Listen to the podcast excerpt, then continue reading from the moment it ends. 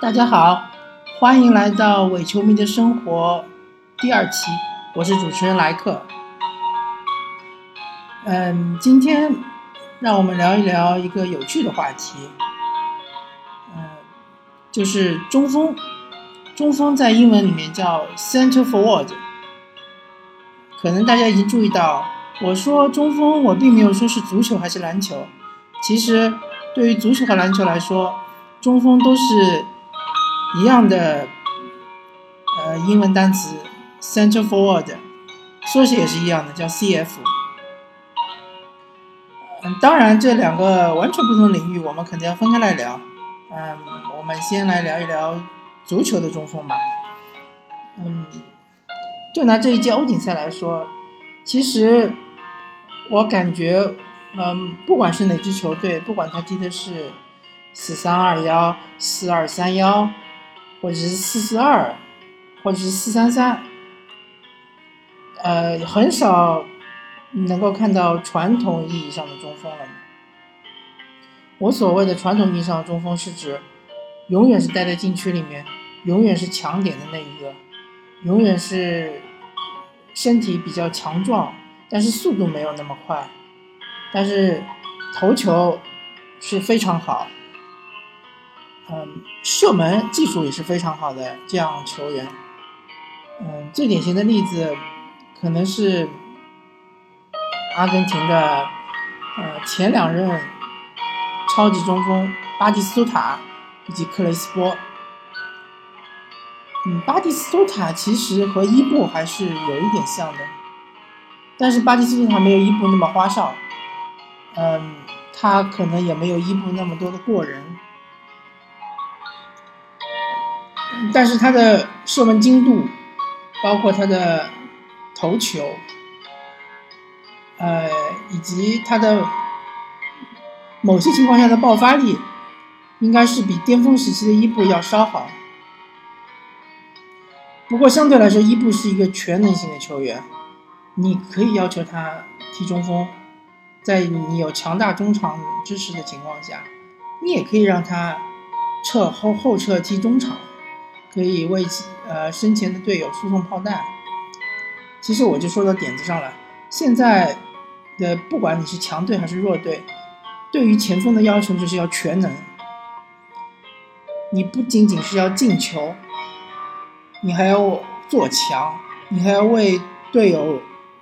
送出直传球，你还要在防守的时候有一定的抢劫能力。所以现在当今世界的，呃，为了避免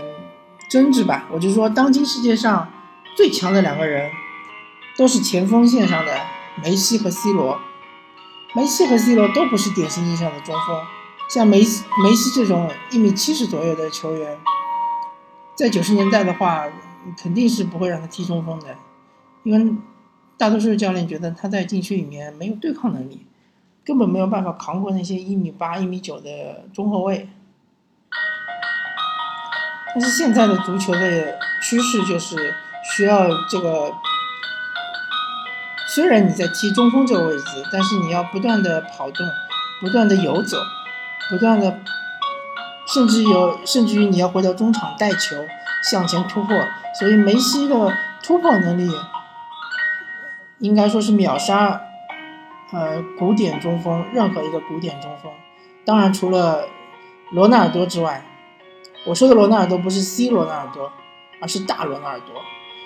罗纳尔多可以说是近二十年，甚至近三十年来最强的一个。中锋，他有速度，有头球，左脚右脚都能打门，有过人，有，嗯，任何一个进攻球员所应该拥有的一切素质。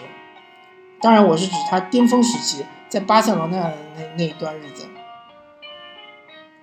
啊，所以说罗纳尔多是一个异类。他之所以被称为是外星人，就是说，嗯。他太过强大，没有任何一个中后卫可以说单对单的防住他，甚至很难有一条防线可以说是单对单的防住他。所以罗纳尔多我们就在这边啊按下不表。我们来可以说一说另外一位非常有名的中锋维耶里。其实意大利，嗯，如果熟悉他球风的球迷可能知道，嗯，在皮尔洛成为核心之前，他们的踢法很简单，就是有一条强大的防线。边后卫、中后卫以及强大的后腰，双后腰都是防守能力极其强大，扫荡能力也极其强大。然后，除了这六个人之外，另外四个人边前卫也要积极的回收、积极的防守。另外，就有可能就靠前面两个前锋来，嗯，说的难听点就是来，嗯，偷鸡吧，或者说是来创造机会。所以他们经常是。会被对手围着打，然后突然一个长传，前面就获得了单刀机会，或者就突然一个斜传，就由他们的前锋头球攻门成功。维耶里就是这样一个禁区利器，甚至可以说，他不单单在禁区里面有威胁，他在禁区外也有威胁。我曾经看过一场比赛，我不太记得是对哪支球队了。反正就是说，维耶里他在中场带球，然后前面可能只有两个中后卫，然后他嗯，其实维耶里并没有什么很快的速度，但是他的身体非常强壮，他硬靠身体扛开了两个中卫，创造了一个准单刀机会，并且将球打进球门。其实像这种类型的中锋，现在的世界上可以说已经绝迹了，就像恐龙一样的珍惜。嗯，还有一种中锋，在当今世界上也几乎已经绝迹了，他就是捡漏型中锋，所谓的机会主义者。其实，讽刺的是，当今世界上全能性的中锋确实越来越多，比如说英格兰的凯恩，比如说西班牙的之前的比利亚比利亚托雷斯。以及现在的那个，嗯，皇家马德里的那个，嗯，突然之间名字想不起来了。嗯，还有比如说法国的格里兹曼，甚至法国的吉鲁。虽然你别看他身高一米九，但是他的头球并不是他的，呃，他的优势，而且身体对抗也不是他的优势。他之所以在英超被别人说他软，就是因为他的身体对抗能力不行。嗯，这些中中锋都是能力非常全面，能带球，能控球，能做一脚直传，但是相对来说，他们机会把控能力并不是那么强。我是指。和之前的范尼斯特鲁伊，和之前的菲利普因扎吉，以及和之前的马凯比起来，他们的机会把握能力简直是弱爆了，简直是榜一的帮帮忙啊！我们就说菲利普因扎吉吧，菲利普因扎吉在他巅峰时期，你可以说他还有点速度，但是他并没有任何的身体对抗，弱不禁风。身高也只有一米七十几，你也很难看出他有任何争抢头球的优势，但是他就是能进球，而且他经常能够获得单刀球，这就是一个天赋，一种敏锐的嗅觉，在当今的足坛已经是完全绝迹了。所以说，嗯，目前足坛的中锋的趋势就是越来越整体化，越来越团队化，但是越来越不突出。嗯，可能我的意思并不是说现在的中锋不如以前的中锋，只是说现在的中锋的这个呃与以前中锋的之间的变化实在是非常的巨大。OK，聊完足球，我们来聊聊篮球吧。篮球的变化是在最近十年，是一种基因突变式的变化。自从纳什带领着。快打旋风的太阳获得了非常好的成绩，以及夺得了两届 MVP 之后，中锋的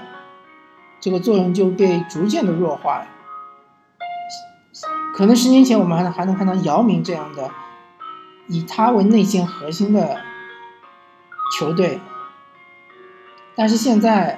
你几乎已经看不到任何一个以内线核心来建队的球队。你可以说森林狼是以唐斯为核心，但是唐斯并不是一个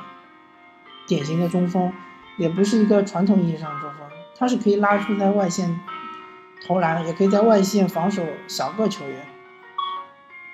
嗯，上世上世纪九十年代其实是中锋的一个鼎盛时期，当然和规则也有关系，因为那时候并没有防守三秒，那时候，嗯，NBA 也没有出台一个叫呃 No Hand Touch 的规则，就是说在外线球员的时候是不能够用手，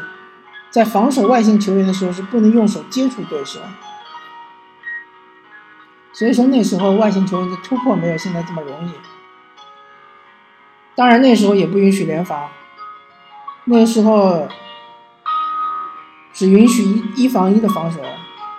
一旦出现有任何联防的迹象，就会被判非法防守。嗯，规则的话我就不说了，反正，嗯，为了证明当时中锋对于一支球队有多重要，我们可以看到。乔丹当年选秀的时候，他并不是第一顺位，他是第三顺位。而第一顺位是谁呢？是奥拉朱旺。休斯顿火箭选择了奥拉朱旺，奥拉朱旺就是一个天才中锋。当然，第二顺位是谁呢？嗯，好像是一位叫嗯萨基的一位另外一位中锋，但最后他水掉了。我们知道，不管怎么说。有两位中锋排在迈克尔乔丹之前，这就证明了当时，呃，总经理们觉得中锋是非常重要的，中锋是舰队基石，而得分后卫并不是舰队基石，而当时的中锋，呃，基本上都会守在禁区里不会出去的，进攻的时候也是一样，如果你作为一个中锋整天在外面跳投，嗯，比如说像。就就就说像格林这样的打法，如果在九十年代的时候，绝对会被教练骂你是软蛋，也会被媒体骂你是软蛋。你根本不敢冲到禁区里面去，整天在外面投三分，这像什么样子？呃，当时最典型的例子就是，嗯，海军上将罗宾逊。罗宾逊当时是马刺队的核心球员。呃，也是一位数数据刷子吧，他赛季也能刷到二十加十，也能够，我记得没错的话，他好像获得过一次 MVP，获得过一次得分王。但是他在季后赛的时候，面对其他的强硬中锋，比如说阿拉朱旺的时候，他就完全发挥不了他的作用，只能在外面飘着头。所以那个时候，罗宾逊就被认为是一个非常软弱的中锋。嗯，当然，现在这个篮球的趋势就是要打快，就是要嗯压迫，不管你是在进攻或者是防守中，这就对中锋提出了非常高的要求，要求你脚步移动速度特别的快，要求你补防也特别的快。这就给像格林这样的球员得到了一个如鱼得水的机会。当然，格林是非常不容易的，他身高可能只有两米左右，甚至我觉得他可能只有一米八或者一米七，因为我们知道在 NBA，嗯，对于身高相对较矮的球员，他们都会呃倾向于。将自己的身高报高个几厘米，而如果身高较高的球员则是相反，比如说加内特，其实他他的身高可能是超过七尺的，但他硬要说自己是六尺十一寸。啊，我们说回格林，格林的话，他确实非常全面，能投三分，能防守，能策应，嗯，也能够打几下内线，但是他并没有任何的单打能力。这正是当年中锋所嗯依依赖于的、所倚仗的一个特别重要的能力。